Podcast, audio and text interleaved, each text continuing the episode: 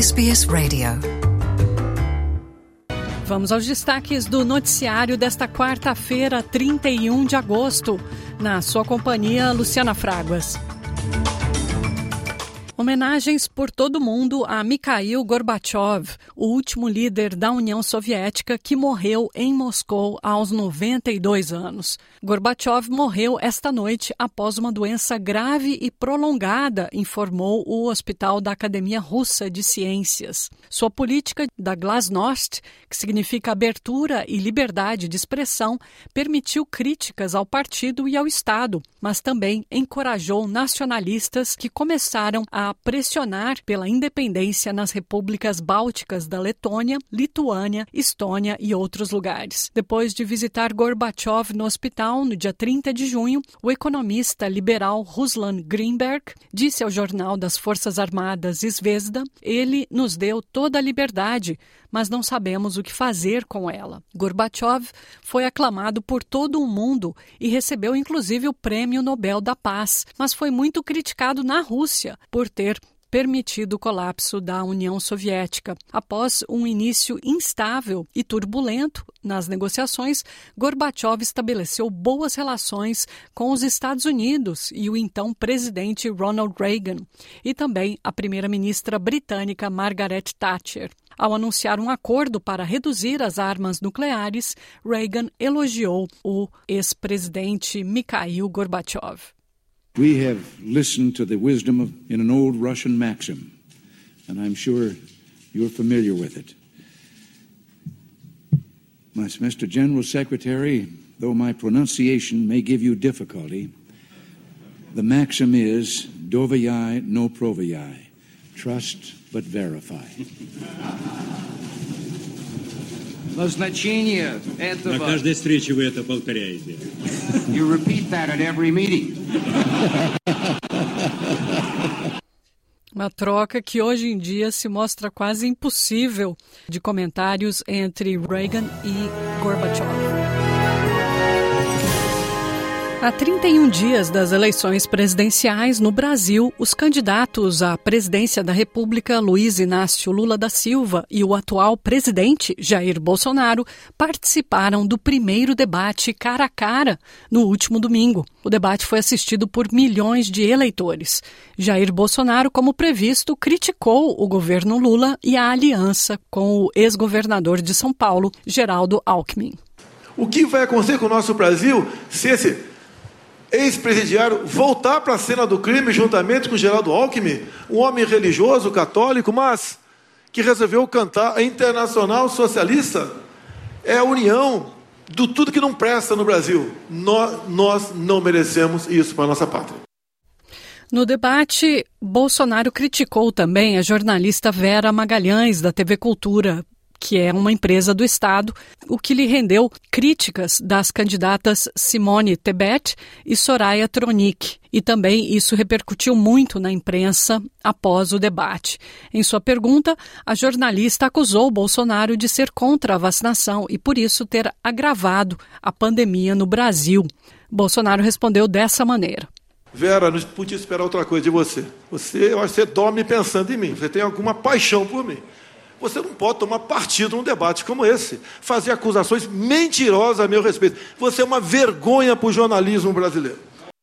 O candidato Luiz Inácio Lula da Silva, que foi criticado por ter se mantido na defesa durante o debate, falou de como seu governo melhorou a vida dos mais pobres no Brasil.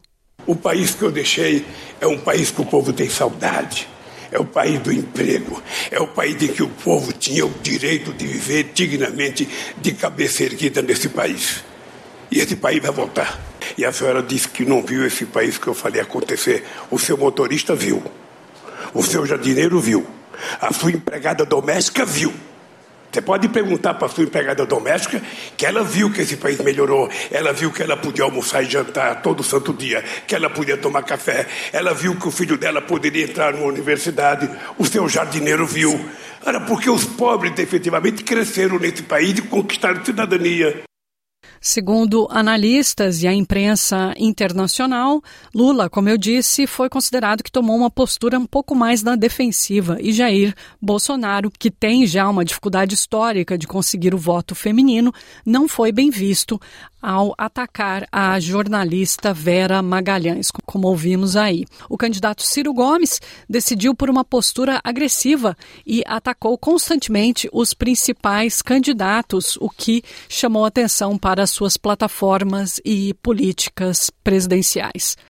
Um novo centro financiado pela maior doação de todos os tempos para pesquisas médicas australianas será inaugurado em Melbourne. O Centro Global para Terapias Pandêmicas, que inicialmente será baseado no Instituto Peter Doherty, vai acelerar o projeto e o desenvolvimento de tratamentos que salvam vidas. O empresário canadense Jeffrey Cumming doará 250 milhões de dólares à Universidade de Melbourne para estabelecer o centro. Cumming diz que o objetivo é minimizar o impacto de futuras pandemias e criar uma maior resiliência global. What we want to do is see the, the best science in the world specifically related to pandemics. We're trying to provide protection for Australia, for the world, though. And we will have more pandemics, and it's very, very important. You just like to see excellence, and that's why we've emphasized top tier, absolutely globally top tier medical research in, in the field of pandemic therapeutics. O governo de Vitória também contribuirá com 75 milhões de dólares nos próximos 10 anos para o centro. Camilo Guevara Marte filho do líder revolucionário Ernesto Che Guevara e diretor de um centro dedicado a estudar Che Guevara, morreu aos 60 anos, segundo autoridades cubanas. A agência de notícias oficial Prensa Latina disse que ele morreu durante uma visita a Caracas, na Venezuela, de trombose pulmonar que levou a um ataque cardíaco. Ele era o terceiro dos quatro filhos de Aleida Marte e Che Guevara, um médico argentino que se tornou uma figura lendária lutando ao lado de Fidel Castro. Junto com sua mãe, Camilo, foi diretor do Centro de Estudos Che Guevara, em Havana, que abriga documentos e outros objetos relacionados ao líder rebelde. Camilo falou diversas vezes do pai a quem idolatrava. I see him as a symbol, and in my case, because of our closeness, it's easy for me not to see him as a mythical figure. But what's more important is that this exhibition reflects the vision of a contemporary man who tries to change the world, and there it is. It has to be seen. I think it's very interesting. A presidente da Comissão Europeia, Ursula von der Leyen, disse que o mercado da energia elétrica não está mais funcionando porque o presidente russo Vladimir Putin está sistematicamente tentando destruí-lo e manipulá-lo. Os países da União Europeia concordaram agora em estabelecer metas combinadas para energia eólica na região do Mar Báltico de pelo menos 19,6 gigawatts até 2030. A capacidade atual da região é inferior a 3 gigawatts.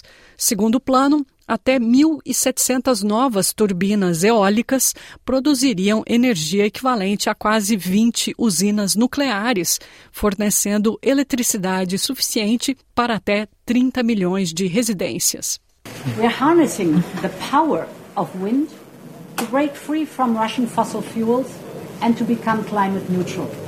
And offshore wind energy can make a huge contribution to that. With the targets that have been set today, Baltic Sea offshore wind will cover the energy consumption of around 6 million households by 2030 As Nações Unidas fizeram um apelo internacional para fornecer auxílio de emergência a vítimas das cheias no Paquistão. Estima-se que serão necessários 161 milhões de dólares para financiar a entrega de alimentos essenciais e assistência em dinheiro a quase um milhão de pessoas. Ouça a reportagem da ONU News. Os distritos mais afetados estão nas províncias de Baloquistão, Sindh, Punjab e Khyber Pakhtunkhwa. Segundo a ONU, cerca de mil pessoas morreram e mais de 30 milhões foram deslocadas em inundações provocadas pelas monções desde junho. As fortes chuvas são acompanhadas por deslizamento em todo o território paquistanês. A crise humanitária pode ter afetado pelo menos 33 milhões de pessoas em todo o país, o que é considerado recorde. No terreno, agências das Nações Unidas e parceiros oferecem resposta de emergência no desastre que arrastou casas, rebanhos e safras. Um terço do país pode ficar submerso com a continuação das monções. O número de mortes poderá subir com as cheias nos rios que chegam a estradas e pontes. O contacto com comunidades nas regiões montanhosas foi cortado em áreas do norte. O primeiro-ministro paquistanês Shehbaz Sharif disse que o apelo da ONU para ajuda para as enchentes precisa ser multiplicado rapidamente. As chuvas torrenciais já mataram mais de 1.100 pessoas no Paquistão e as plantações de trigo também foram afetadas. E para mitigar o impacto, o primeiro-ministro disse que o Paquistão já está conversando com a Rússia sobre a importação de grãos. This is only going to provide 160 million dollars. I think this needs to be multiplied rapidly. And uh, I want to give one solemn pledge and uh, solemn commitment at my command that every penny will be spent in a very transparent fashion. Every penny will reach the needy. There will be no waste at all O presidente ucraniano Volodymyr Zelensky disse que a situação em torno da usina nuclear de Zaporizhia continua perigosa. Depois de se reunir com o diretor-geral da Agência Internacional de Energia Atômica, Rafael Grossi, Zelensky disse novamente que é necessária a desmilitarização imediata e completa das forças militares ao redor da usina. A usina ainda é gerenciada por ucranianos, mas guardada pelos russos. The situation at the ZNPP and in Enagoda and the surrounding areas remains highly threatening. The occupiers do not leave the nuclear power plant. They continue shelling. They do not take their weapons and ammunition from the territory. They intimidate our nuclear workers. The risk of radiation threat due to Russia's actions does not diminish for an hour. E terminando o noticiário de hoje, o mais novo dono do clube italiano Milan se chama Gary Cardinali, que lidera o fundo Redbird Capital Partners. Mas por trás desse fundo americano há uma grande lista de investidores. E dois deles são nada mais, nada menos que o astro do basquetebol americano LeBron James e o rapper, o músico Drake. O valor pago pelo famoso time italiano, Milan, é superior a 1 bilhão e 200 milhões de euros. Além dos astros da música e do basquete, o New York Yankees, time de beisebol dos Estados Unidos, também está entre os investidores americanos que acabam de adquirir o clube italiano. Want to hear more stories like this? Listen on Apple Podcasts, Google Podcasts, Spotify, or wherever you get your podcasts from.